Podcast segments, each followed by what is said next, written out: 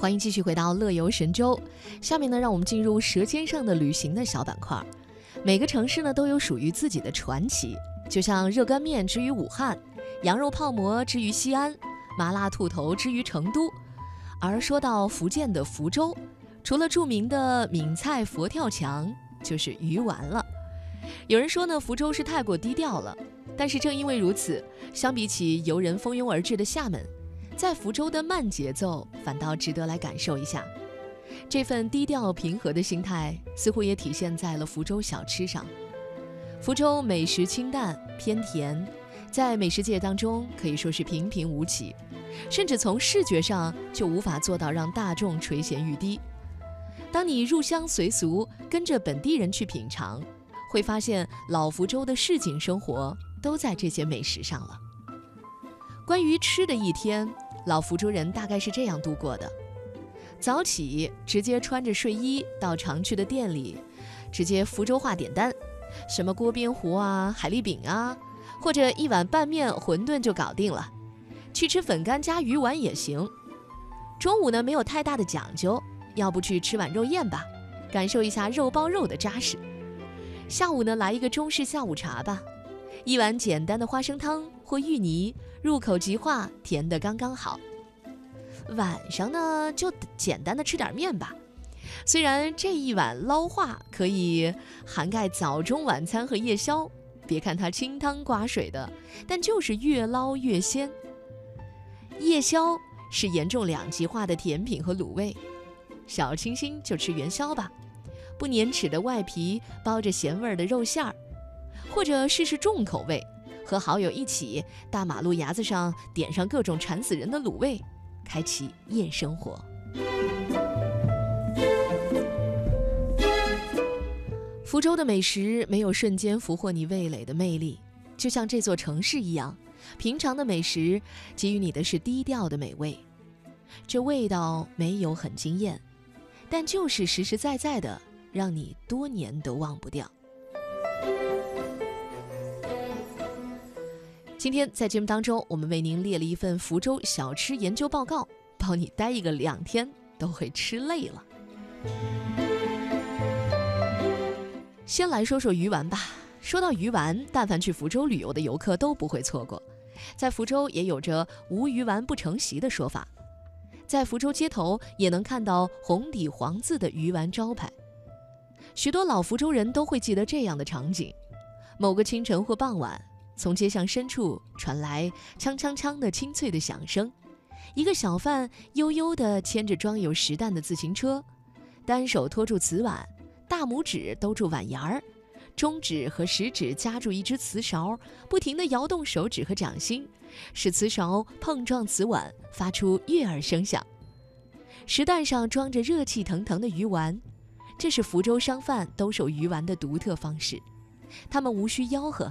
人们只要听到敲碗声，就知道卖鱼丸的来了。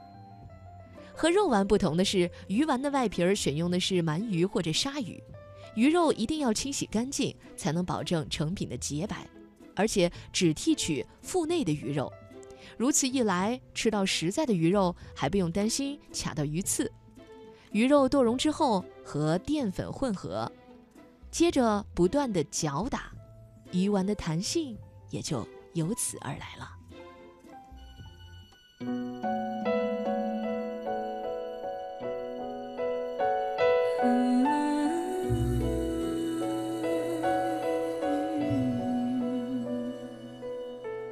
一笔一轻叹，一行一惆怅，故事等莫干，却等来欣赏。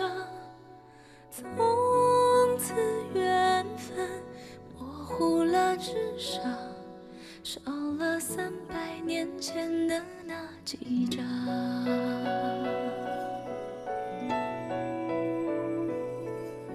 看笔锋几道弯，前世千百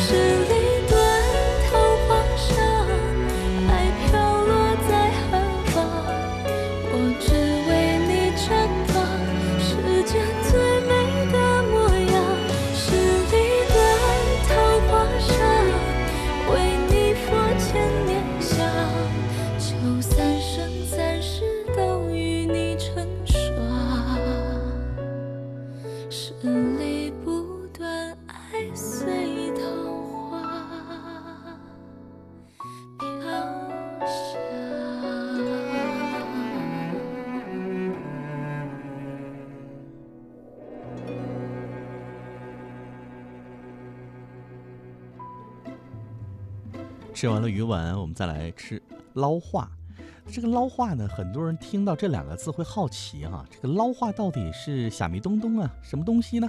啊，其实呢就是捞米粉。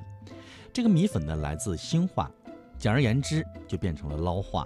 那它会配上一些很丰富的配料啊，你看似非常的清淡，幸好靠这个汤底来提鲜，这鲜味可不是味精能够比拟的。你不要小看这米粉细细长长，一烫就熟啊！其实呢，在吃的过程当中，它并不会变坨。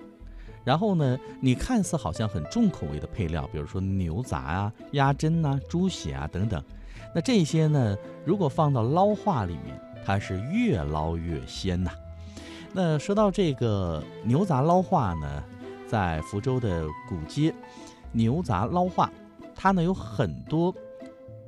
常客经常到这里，它名字叫做古街牛杂捞化。呃，有些饕客去打卡，有一些游客呢也要到这里来驻足一吃。这个地方呢，跟各位介绍一下它的那个汤底啊。刚才说鲜就鲜在了汤，这个汤底是用骨头汤，但是呢熬制的时间有四到五个小时，香醇浓郁。呃，搭配的食材有海鲜、肉类、蔬菜。所以在这儿你可以选择拌的，也可以选择捞的。那如果要吃捞米粉的话呢，还可以让老板把这些配料呢捞得透一些。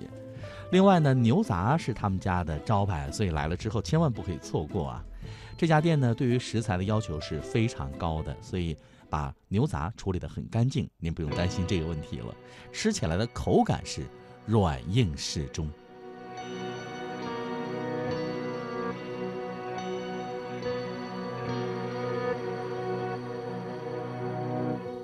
酥糖的古老风味，椰丝散落手艺已死，老公公才会真的被记起。茶餐厅躲不过收地，茶酒告别往昔甜美，旧桌椅渡过半世纪，陈年旧爱。都失去更可爱，廉价送上感慨，为老店铺悲哀。如果你骤眼丧失一切，尚有面前美丽，如挥和身边那位，能相见便已觉得真。情怀未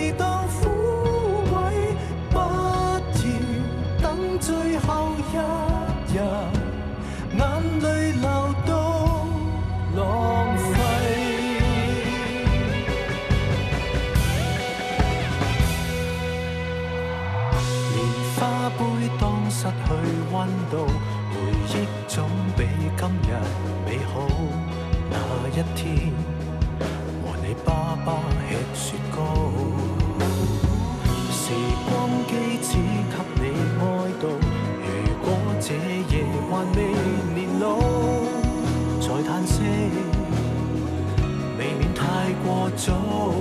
时辰未到，更需要你拥抱。迟了怕抱。不到，害怕晚节不保。如果你骤眼丧失一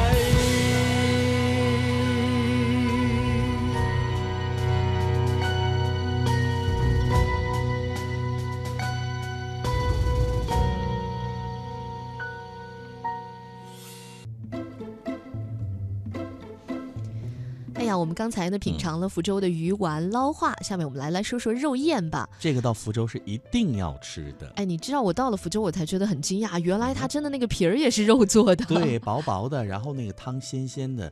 如果哈、你是在冬日的早晨，或者是在一个酒醉后的一个 深夜深夜，如果有这样一碗肉热热的肉燕盛给你啊，真的是给个媳妇儿都不换，太夸张了。真的不过以前我不知道肉燕啊，到了福建我才知道，看起来像那个馄饨一样啊。是，嗯，但是其实那个皮儿它是那种粉红色透明的那种啊，是但它其实也是打出来的用肉打是吧用肉打出来，所以才能有那种弹性。没错。按我们台湾人讲很 Q 弹的哈嘿，其实这个吃起来是真的很好吃的。嗯呃，因为上次我带台湾朋友我们去福建的时候，他们买了好多的那个肉燕回去。陌生了，对那个东西。对，所以他们就觉得能买到正宗的嘛，正然后就要带回去啊，他们要自己来做。特别你比如说像是在福州无人不晓的同利肉宴，那它嗯。家有一百三十多年历史了，嗯所以你说那个味道能差得了吗？哎呀，真是太厉害！就在那个热门景点三坊七巷，是，三坊七巷，我觉得有时间还是可以好好走一走的。哎，嗯，里面那些建筑啊，有些都是老房子，嗯，还是很有味道的。是，呃，另外呢，刚才我们还说到夜宵吧，你可以吃嗯元宵、啊，汤圆。